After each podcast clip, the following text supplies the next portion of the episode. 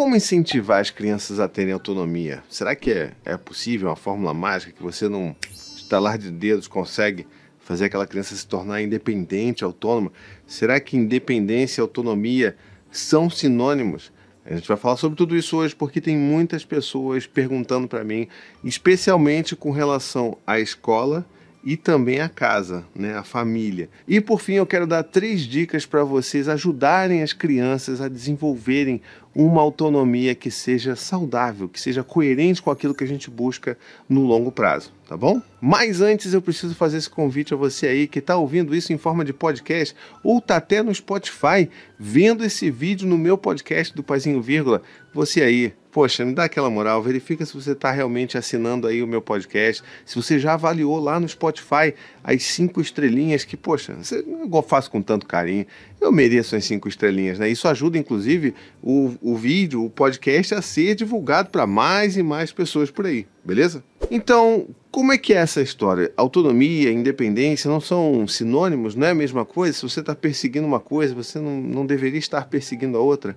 A realidade é que não. São, na verdade, conceitos que até disputam entre si, porque eles têm raízes diferentes dentro do desenvolvimento da criança. E por que, que eu digo isso? Porque a independência ela vem muito daquele lugar de você não precisar dos outros. Né? Então, aquela criança independente, o que na verdade nem é possível, né? se você parar para pensar. Então, esse que é o problema de usar o termo independência. Então, aquela criança ali, ela é completamente independente. Ela não precisa de ninguém. Ela não precisa que ninguém vá lá ajudá-la. Ela está ali completamente dona de si. Esse é o principal problema dentro dessas discussões todas sobre infância que a gente encontra hoje em dia. Essa falsa busca pela independência que ela nunca é real, porque nós, seres humanos, dependemos uns dos outros. Nós vivemos numa interdependência que é saudável para a nossa espécie, sabe? Então, assim, não tem como a gente querer incentivar que uma criança seja de fato independente, porque ela nunca será. E esse caminho que a gente vai perseguir, na verdade, só vai trazer danos para essa criança, que vai crescer com essa angústia de que ela precisa não depender de ninguém, mas ela não consegue né, inteiramente ser dessa forma. Por outro lado, quando a gente vai para o termo da autonomia, a autonomia não está mais a ver com quem está lá fora, com depender ou não no que é a pessoa que está ali fora, e sim acreditar no valor que você tem, acreditar que você é capaz de fazer as coisas, acreditar que você pode sim contar com as outras pessoas, mas que você sabe muito bem daquilo que você é capaz de fazer. Entende? É muito diferente de você fazer as coisas sozinhas e você ter noção do seu valor, daquilo que você é capaz. E é por isso que a discussão sobre autonomia é tão importante, seja dentro das casas, dentro dos lares, como dentro das escolas também. E a gente precisa ajudar as crianças a perseguirem esse caminho da autonomia, mas entendendo que esse caminho de autonomia ele está ligado com um papel ali importantíssimo do cuidador daquela criança, seja o pai, a mãe, alguém da família que cuida daquela criança, o professor, a professora, o cuidador da creche.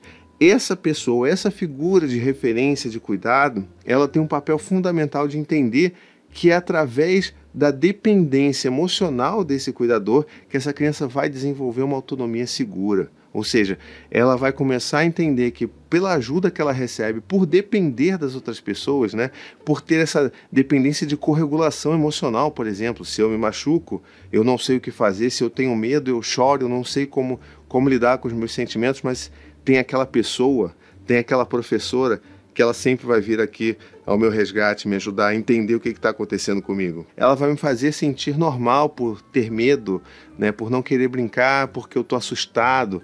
Então, essa figura de referência, ela é muito importante para o desenvolvimento da autonomia dessa criança. E é justamente nesse papel de depender, de corregular emocionalmente que essa criança vai trilhar um caminho muito bonito dentro da autonomia. Entende? É através da dependência que a gente atinge a autonomia. Por isso que procurar a independência não é de fato o melhor caminho a se perseguir e muito menos algo possível de se alcançar. Por outro lado, a autonomia já é possível, da gente fazer uma condução para que essa criança comece a desenvolver ali um, um valor próprio né, bem forte, um, uma noção de que ela é capaz de fazer as coisas. E isso é muito importante para a formação desse indivíduo. Porque esse indivíduo, essa criança, vai precisar saber que ela é importante, que ela é pertencente, que ela tem valor dentro daquele grupo, seja do grupo da turma, seja do grupo da família. Então essa criança ela precisa reconhecer que ela tem valor ali dentro. E ela só vai perceber esse valor, essa importância dela dentro desses contextos, né, desses, dessas mini é, esferas sociais que ela vai ocupar ao longo da vida dela, né, pelo menos nesse iníciozinho da vida dela, ela vai começar a perceber que ela é importante porque ela consegue dar conta de algumas coisas que são né, completamente adequadas à idade dela. Mas a gente também precisa entender que esse caminho, né, essa jornada em direção a uma autonomia, ao desenvolvimento de uma autonomia, um pouquinho a cada dia, está também ligada à idade e ao desenvolvimento dessa criança. A gente não pode também cair nesse, né, nesse conto de fadas de que a gente pode esperar coisas que a criança não tem desenvolvimento cognitivo, nem idade para oferecer para gente.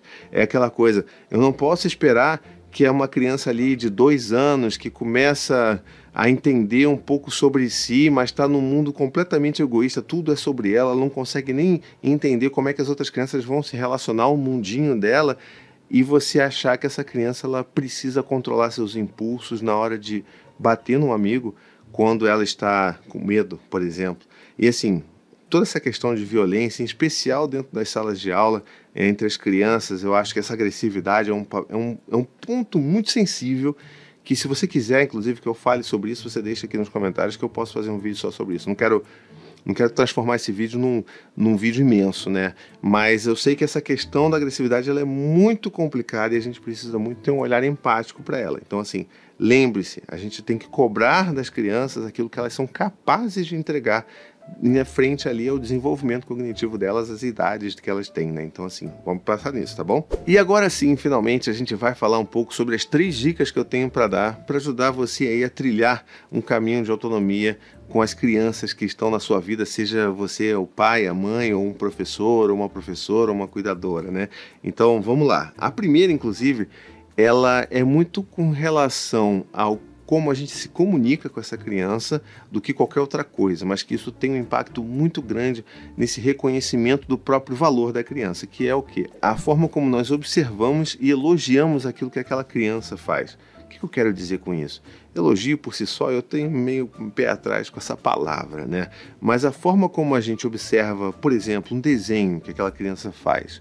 Se ela faz um desenho, apresenta para você, Imagina que você aí é uma professora que tem 15, 20 alunos apresentando né, desenhos o tempo inteiro.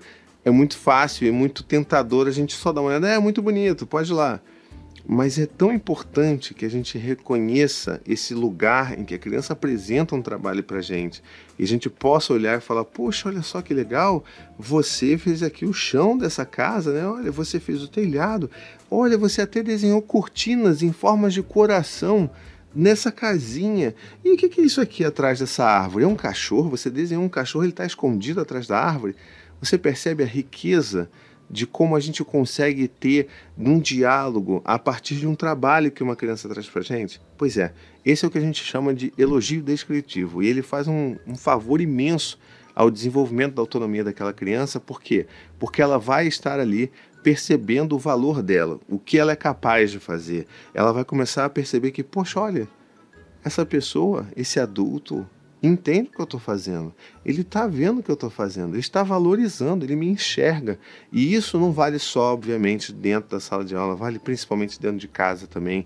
Quando os nossos filhos trazem para gente esses desenhos, essas montagens, por exemplo, de bloco, né? Blocos de montar, criança traz para você, você só olha de qualquer jeito fala: Ah, você está incrível, você é maravilhoso a gente precisa mudar a forma como a gente trata esse elogio, né, que é um elogio que normalmente é só de rotular. Você é incrível, você é muito inteligente, você é, você é demais, você me deixou orgulhoso. Isso então é, é papo para outro vídeo, inclusive. Eu, se você quiser, inclusive, que eu fale mais sobre o problema que eu vejo em a gente usar essa coisa do ah, você me deixou muito orgulhoso deixa aqui nos comentários que a gente já pode também pensar em vídeos futuros sobre isso, tá? Se te interessar, deixa aqui nos comentários. Mas sabe essa coisa do, ai, você é incrível, você é muito habilidoso, você é o melhor desenhista que eu já vi. Então assim, isso não ajuda em nada porque não traz nenhuma informação real para essa criança. E por outro lado, o elogio descritivo ele vai ajudar a criança a perceber todo esse valor e vai começar a entender que ela é capaz de desenvolver aquelas coisas, tá bom? A minha segunda dica diz respeito à forma como a gente conduz, né, ali o dia, o segmento do dia. Então, vamos pensar aqui de novo na escola. Se você está ali numa turma que tem várias crianças, essas crianças precisam se sentir participantes da rotina da turma. E uma das coisas mais incríveis que podem ser feitas junto ali de uma, de uma série, de um agrupamento de crianças, é você envolvê-las no planejamento do dia.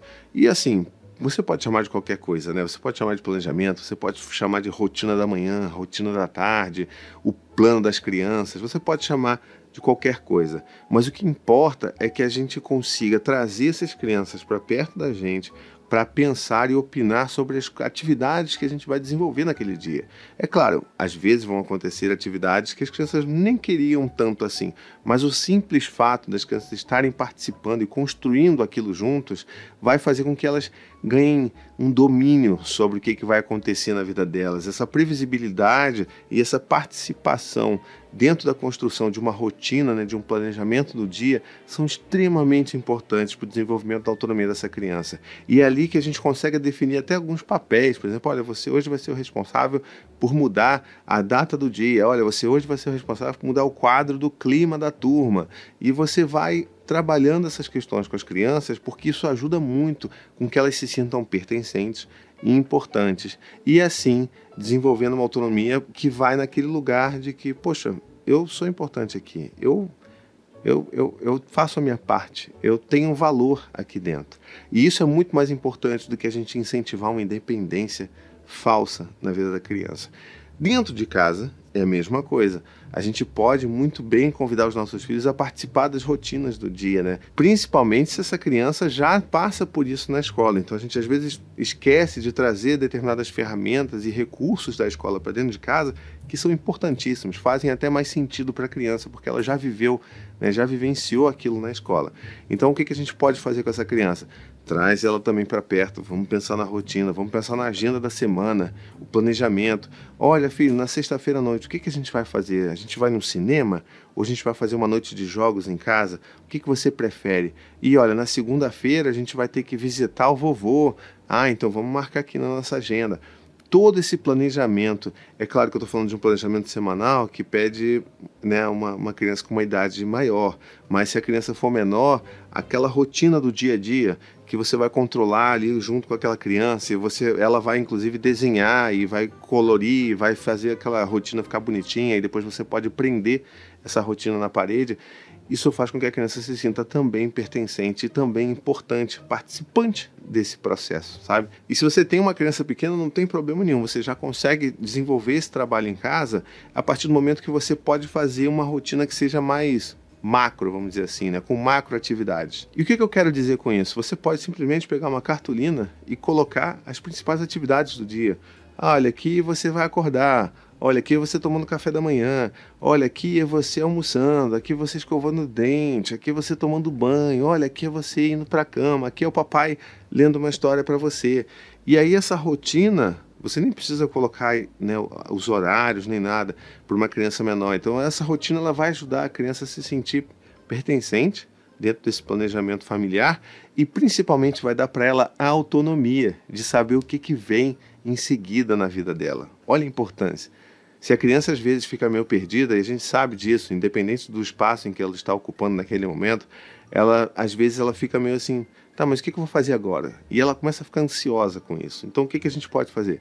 Hum, você tá, tá querendo saber o que, que vai acontecer daqui a pouco? É, Bom, dá uma olhada lá. Por que, que você não vai lá dar uma olhada na sua rotina, no papel da rotina da família? Vê lá. Ou então vai lá ver o planejamento da turma. O que, que vai acontecer daqui a pouco?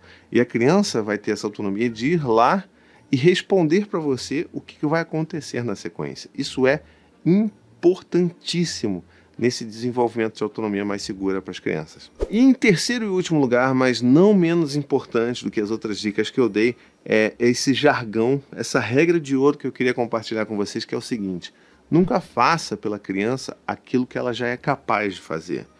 Quando a gente começa a fazer algo que a criança é plenamente capaz de fazer, a gente está roubando dela uma oportunidade de ser autônoma, sabe?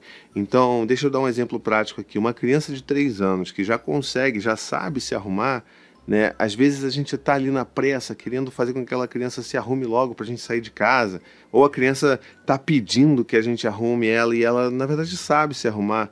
Esse é o momento que a gente precisa lembrar que a criança precisa fazer aquilo que ela já consegue fazer. E é claro que existem formas de se conduzir essa situação, né? A gente não vai chegar para a criança e falar, vai logo, se arruma logo, você sabe fazer sim, para com isso, para de drama. Não. A gente precisa assumir um papel de encorajamento, porque às vezes as crianças precisam desse encorajamento. Poxa, olha só, mas você você está pedindo ajuda para botar a sua roupa, mas você sempre botou e você bota a roupa tão bem. Você consegue colocar a cueca do lado certo, você coloca o short do lado certo, até a camisa que é mais difícil. Você coloca primeiro a cabeça, depois os braços e fica tudo bonitinho. Poxa, eu acho que eu acho que está acontecendo alguma coisa aqui, porque você sabe. Mostra para mim como é que faz para botar a cueca. Vai lá, bota aí. Então é nesse processo de encorajar a criança que a gente ajuda ela também a lembrar aquilo que ela consegue fazer. E isso é fundamental também para o desenvolvimento dessa autonomia da criança. A mesma coisa vale num ambiente escolar, né? A gente está falando aqui de uma criança que ela precisa ser incentivada a fazer aquilo que ela já tem idade para fazer. Então, se uma criança tem ali uma função que é de arrumar, de organizar os lápis de cor da, da turma, né? Da, ali, o lápis de cor coletivo da turma, e ela está dizendo que ela não consegue, o que na verdade ela está precisando de atenção e está precisando de um encorajamento da pessoa que está ali, né, cuidando das crianças e de alguma forma orientando as crianças. Então, às vezes a criança quando ela fala eu não consigo, é mais um me olha, me ajuda, eu quero me sentir notado. E quando a gente vai para lá e lembra essa criança de como que ela é capaz, de como que no dia anterior ela separou as cores bonitinhas e os lápis todos ficaram para cima, ela até apontou os lápis, ela vai se lembrar desse valor que ela tem e ela vai executar aquela função. E lembrando, tudo aquilo que a criança é capaz de fazer. A gente não está falando aqui de falar que uma criança de 3 anos, por exemplo, ela tenha que cortar um bife, né? Não, não pode. Assim, a gente tem que também ter o bom senso de detectar ali a cada idade, a cada personalidade da criança, aquilo que ela já é capaz de fazer, para que não seja também uma situação de, de, de, de, medo ou de até risco né, de, de integridade física da criança. Então vamos lembrar disso, não vamos levar também a coisa ao, né, ao extremo, tá bom? E eu espero que essas dicas tenham sido úteis para você aí. Não se esquece de você me ajudar, me ajuda a divulgar esse podcast por aí. Me marca nos stories, manda para as pessoas, manda no grupo de WhatsApp da escola, manda para a coordenação da escola dos seus filhos. Espalhe esse vídeo, me ajuda a espalhar esse vídeo, esse podcast para todo mundo. Se você está ouvindo aí, assistindo isso no Spotify, verifica se você já me deu cinco estrelas aí, hein, tá bom? E me ajuda a divulgar também para as pessoas conhecerem que dá para ver esse podcast em vídeo no meu podcast do Spotify, tá bom?